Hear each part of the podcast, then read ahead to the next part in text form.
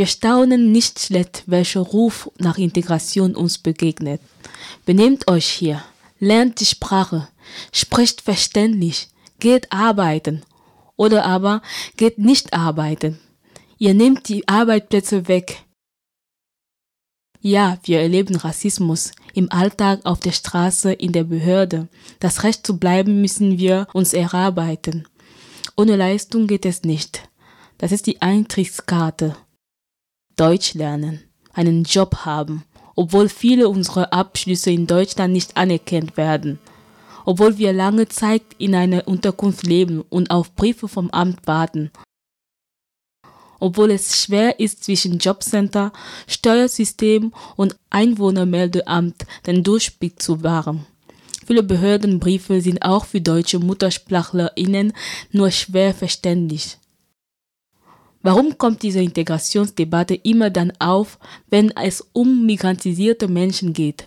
Warum wird angenommen, es gäbe eine unüberwindbare Kluft zwischen einer vermeintlichen deutschen Kultur und einer anderen? während die deutsch-französische Freundschaft beschworen wird. Lasst uns den Raum zum Atmen für neue Ideen, für eine gerechte Gesellschaft ohne Rassismus. Diese starken Worte kommen vom Netzwerk Medienvielfalt. Das ist ein Zusammenschluss von Medienmacherinnen mit Flucht- oder Migrationserfahrung. Bundesweit sind zwölf Redaktionen und Medienprojekte in dem Netzwerk aktiv darunter auch die Our Voice Redaktion des Radio Dreiecklands.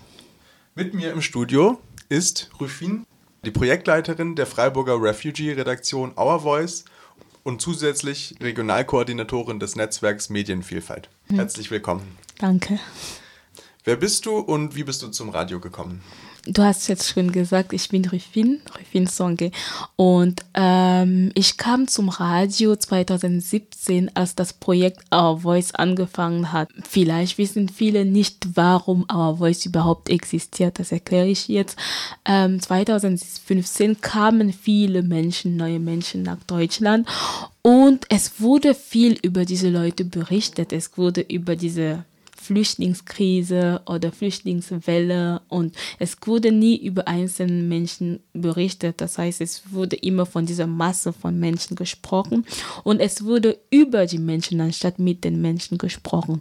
Und dadurch ähm, haben mehrere freie Radios, ähm, Community Media versucht, vielleicht Räume zu schaffen, wo die Menschen selbst das Wort ergreifen und selbst über ihre Themen sprechen, sich auch als einzelne Personen zeigen. Und dadurch sind auch mehrere solche Projekte entstanden und Our Voice ist auch in diesem Zuge in Freiburg entstanden.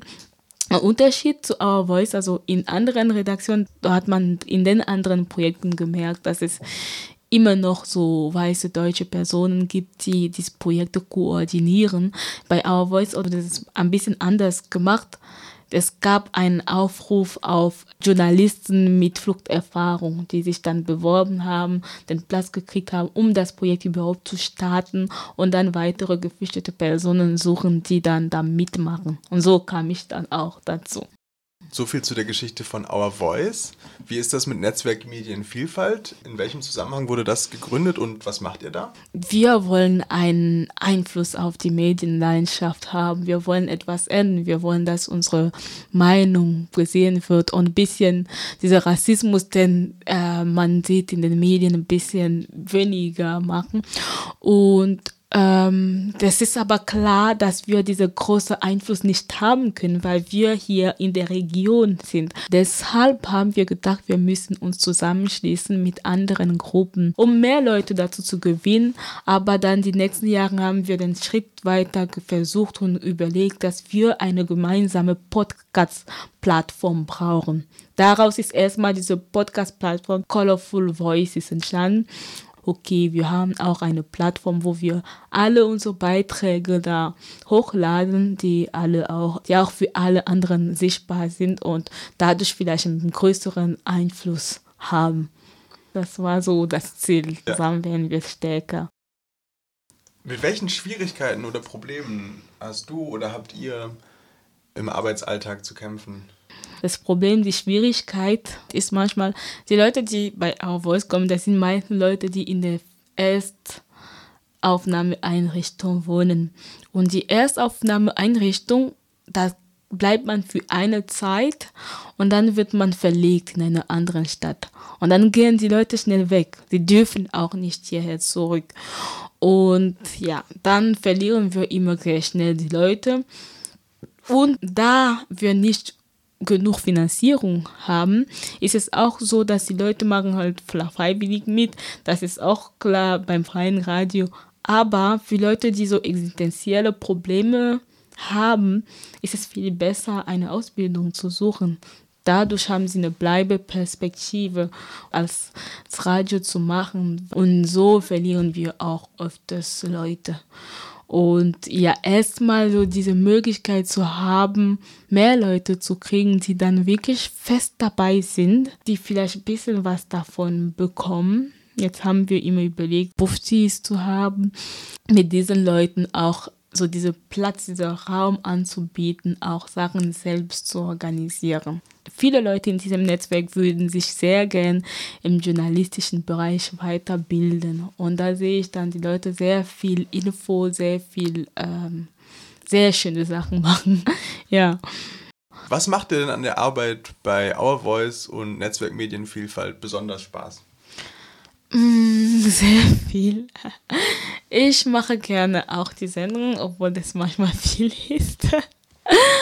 Aber Our Voice ist viel mehr als Radio machen. Our Voice ist auch, ähm, wir organisieren Workshops für geflüchtete Menschen. Also zum Beispiel, wenn sich die Leute gewünscht haben, mehr über das Thema Arbeitserlaubnis zu wissen, dann laden wir jemanden von der, vom AMI, vom Amt für Migration und Integration und wir machen so eine Art Interview erstmal von den Leuten und dann die Leute können ihre Fragen stellen.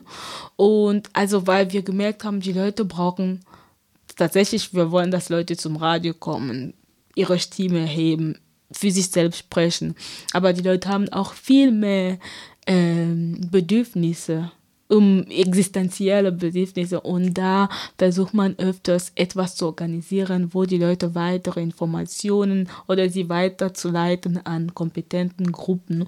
Es geht, es geht viel mehr als nur so diese, diese Arbeit keine Ahnung, sondern ich rufe jemanden an und sage, wie geht's dir, was magst du gerade, was brauchst du, ähm, ist es irgendwas, was ich dir dabei helfen kann? Und deswegen, das fühlt sich dann manchmal nicht mehr so an, als wäre es halt einfach so eine Arbeit, die man so macht, sondern es ist halt auch nur mehr Gefühle mit ein, mit dem Spielen, so, ja. Was sind sonst so die Pläne? Wie soll es weitergehen? Ich denke, es gibt so viele Leute in dem Netzwerk, die so ein großes Potenzial haben. Im Februar haben wir ein Online-Festival organisiert von Colorful Voices, weil Colorful Voices ist jetzt auch ein Online-Magazin. Vor allem ist es auf Instagram zu finden, ähm, die ganzen Debatten, die da antirassistische Magazin, aber auch auf Telegram und Facebook. Und zum Beispiel da haben wir ein Online-Festival organisiert. Und sowas denke ich, dass wir sehr schön anbieten könnten. Also so eine Plattform für migrantisierte Menschen, um ihre, ihres Können zu, zu zeigen. Das sind so, so die Pläne. Vielen Dank für das Gespräch. Danke dir.